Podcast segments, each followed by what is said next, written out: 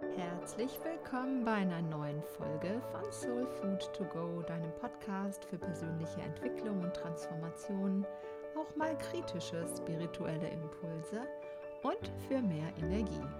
Von und mit mir, Ursula Kurle. Zu diesem Podcast wurde ich von einer Seminarteilnehmerin inspiriert. Ich habe nämlich die letzten drei Tage ein Seminar gegeben, Energetic Healing in meiner Praxis in Stuttgart mit ganz vielen wunderbaren Frauen. Und da wir uns im Rahmen dieses Seminars damit beschäftigt haben, wie wir uns mit der Urquelle verbinden können, wie wir es schaffen, über unsere Gehirnwellen in den Täterzustand zu kommen, um uns sozusagen auf dieser Ebene mit der göttlichen Matrix zu verbinden und über diese Ebene Heilarbeit und Transformationsarbeit zu machen, gab es natürlich allerlei Fragen, was uns da auf dem Weg begegnen kann und unter anderem auch das Thema geistige Helfer, Durchsagen aus der geistigen Welt und alles, was damit so zusammenhängt. Da habe ich so meine ganz eigene Meinung dazu. Und die möchte ich hier gerne mal mit dir teilen und dich ein bisschen dafür sensibilisieren, weil aus meiner Erfahrung und aus meiner Sicht hier in dem spirituellen Markt, in dem spirituellen Dickicht, möchte ich manchmal fast sagen, sich doch so allerlei tummelt, wo sich mir persönlich doch öfter mal die Nackenhaare sträuben. Einen Schritt vielleicht noch mal kurz zurück. Worum ging es in dem Seminar? Wir haben hier gelernt, wie wir uns mit der Urquelle verbinden, also wie wir tatsächlich auf die höchste Seinsebene gehen, so wie das zum Beispiel auch im Theta Healing gelehrt wird oder auch andere fortgeschrittene Bewusstseinstechniken, die über diese Ebene arbeiten, das nutzen und hier auch zu schauen, welche Sinne, welche Wahrnehmungen uns hier weiterhelfen, um Informationen zu bekommen über das, was hier für unseren Klienten, unseren Coachie ansteht, welche Themen hier vielleicht im Vordergrund stehen. Da ging es aber nicht darum, dass wir hier ganze Texte souffliert bekommen, sondern eher über das Wahrnehmen mit unseren Hellsinnen, die ja sehr unterschiedlich sein können. Das soll hier auch gar nicht so sehr Thema sein, jetzt die Hellsinne, sondern es ging eher dann um die Frage, wie ist denn das mit den Channelings? Es gibt ja doch einige Medien, die tatsächlich äh, nicht einfach nur eine Durchgabe von ihrem höheren Selbst bekommen, sondern tatsächlich auch geistige Wesen channeln. Das heißt, sozusagen deren Botschaften in unsere 3D-Welt übersetzen, übertragen und wir als eine Art ja, Übersetzer oder man könnte auch fast sagen, wie so eine Art Sekretär oder Sekretärin irgendwie fungieren. Diverse Channelings füllen ja auch inzwischen ganze Kilometer an Buchregalen. Und auch wenn es sicherlich manchmal auch, ja, ich sag mal, Betrüger und Scharlatane gibt, die sich das angeblich gechannelte selbst ausdenken, möchte ich hier gar nicht behaupten, dass das den Großteil der Channel-Medien betrifft. Im Gegenteil. Diese Medien erhalten in den meisten Fällen tatsächlich Botschaften aus der geistigen Welt. Aber was ist denn die geistige Welt? und aus welcher Ebene stammen diese Botschaften. An der Stelle fällt mir immer der Enkeltrick ein. Das kennst du vielleicht. Dass da irgendwelche jüngeren Leute bei alten Damen oder alten Herren anrufen, sich als Enkel ausgeben und über geschickte Techniken und Hilfsrufe diese alten Menschen dazu bringen, ihnen Geld zu überweisen, weil sie denken, es sei ihr Enkel am anderen Ende des Telefons, der Hilfe bräuchte. Und meiner Erfahrung nach und meiner Meinung nach funktioniert dieser Enkeltrick auch wunderbar seitens der geistigen Welt. Denn nur weil etwas aus einer anderen Dimension kommt, muss es noch lange nicht gut und ehrlich sein. Und irgendwie gehen die meisten davon aus, dass wenn man eine Stimme vernimmt, dass wenn aus der geistigen Welt irgendetwas durchgegeben wird, dass das automatisch gut und der Wahrheit entsprechen muss. Wie kommen wir eigentlich auf diese verrückte Idee? Denn auch in den Astralwelten, in den geistigen Welten gibt es alles. Da tummeln sich Wesenheiten aller Couleur. Und da sind uns ganz sicherlich auch nicht alle wohlgesonnen und haben nur unsere persönliche und geistige Entwicklung im Blick. Auch wenn es diese Wesenheiten mit ziemlicher Sicherheit auch geben mag. Aber das zu unterscheiden, denke ich, ist sicherlich für viele nicht so leicht. Was ist denn also nun, wenn's klingelt von der anderen Seite, wenn das Telefon aus der geistigen Welt läutet und sich jemand da als ein geistiges Wesen mit vielleicht irgendeinem Namen zu erkennen gibt oder als Wesen aus einer anderen Dimension, von einem anderen Planeten oder oder oder. Und dann ja auf den ersten Blick häufig auch sehr viele Weisheiten hier zum Besten gibt, die, wenn man mal drauf schaut, durchaus so aussehen, als würden sie uns als Menschheit dienen und auch weiterbringen. Und ja, ich bin mir sicher, es gibt auch diese Botschaften. Ich bin mir allerdings auch sicher, dass es nicht den größeren Teil der Channelings ausmacht, sondern eher den kleineren. Denn es kann zum Beispiel auch passieren, dass ein Wesen aus der geistigen Welt, wie es sich auch immer nennen mag, zu 90 oder 95 Prozent Wahrheit durchgibt und auch Erkenntnisse, aber bei den letzten 5 Prozent dann eben vielleicht doch Lüge oder Unklarheit einstreut, damit dann so der letzte Zipfel der Erkenntnis eben doch nicht gelingt. Denn das ist etwas, das dürfen wir nicht nur bei Channelings beobachten, sondern insgesamt in der ganzen spirituellen Welt und Szene. Es gibt unheimlich viele Irrlehren. Die Menschen sind auf der Suche. Sie suchen nach Halt, sie suchen nach Wahrheit, sie wollen sich persönlich entwickeln, auch aus Verzweiflung über das, was hier in unserer materiellen Welt passiert. Und natürlich gibt es da, wie überall, ja, in 3D, in 4D, in 5D, auch immer Kräfte und Mächte, die das nicht wollen, dass wir uns hier weiterentwickeln, die uns auch hier gerne in die Irre leiten, die Halbwahrheiten verbreiten, die uns ja im Kreis laufen lassen. Und das herauszufinden, mit was man es da zu tun hat, ist natürlich sehr, sehr schwierig. Und ich möchte mir nicht anmaßen zu urteilen, welche der Challengings, die da draußen so rumschwirren, wirklich der Wahrheit entsprechen und welche nicht. Es gibt zwei, drei, bei denen habe ich persönlich ein sehr gutes Gefühl. Aber kann ich mir 100% sicher sein? Nein, das kann ich nicht. Worauf ich mich versuche hier zu konzentrieren, ist mein, meine Intuition. Die erste feine, leise Stimme, die ich vernehme. Das erste leise Gefühl in meinem Inneren, wenn ich zum ersten Mal mit sowas in Kontakt komme.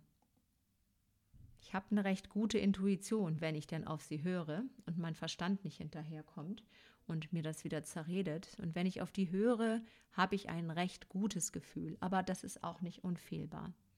Ich möchte dich also sensibilisieren, den Wahrheitsgehalt gechannelter Botschaften nicht völlig unreflektiert in dich aufzusaugen, sondern wirklich hier mit Herz und Hirn das Ganze zu reflektieren und zu überprüfen ob es für dich deiner persönlichen Wahrheit auch entspricht. Und das nie zum Absoluten zu machen, sondern auch immer die Möglichkeit noch ja, im Hinterkopf zu behalten, dass es vielleicht auch anders sein kann. Ganz schwierig finde ich persönlich, ja, wenn Channel-Medien große Hallen füllen und zu einem bestimmten Termin versprechen, eine bestimmte Wesenheit zu channeln also quasi auf Knopfdruck. Da werde ich persönlich immer sehr hellhörig. Das klingt mir doch eher etwas inszeniert und kommerzig. Was nicht heißt, und das möchte ich auch nicht unterstellen, dass es nicht möglich ist oder dass diese Menschen nicht tatsächlich Botschaften erhalten. Aber ganz ehrlich, ich habe es tatsächlich mal auf Instagram gesehen und habe nur mit dem Kopf geschüttelt Sonntagnachmittag um drei channele ich Erzengel Michael hier auf Insta Live. Kein Scherz, ich nenne jetzt keine Namen. Also sorry, ähm, wenn ich Erzengel Michael wäre, würde es mich ehrlich gesagt einen feuchten Flügel interessieren, ob du oder wer auch immer jetzt ähm, auf Insta Live gehen möchte, um mich zu channeln. Ich würde mal vermuten, dass wirklich hohe, hochschwingende, positive, geistige Wesen sich nicht für Ego-Geschichten und Selbstdarstellung auf welchen Kanälen auch immer einspannen lassen. Also bei solchen Angeboten, be careful.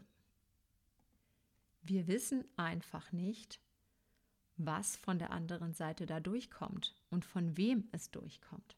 Auch hier, dass er Erzengel Michael ist, kann ja auch erstmal jeder behaupten. Vielleicht sitzt da so ein ganz armes Würstchen von Hilfsarbeiter aus der dunklen Ebene und macht sich hier einfach mal den einen oder anderen Scherz mit uns.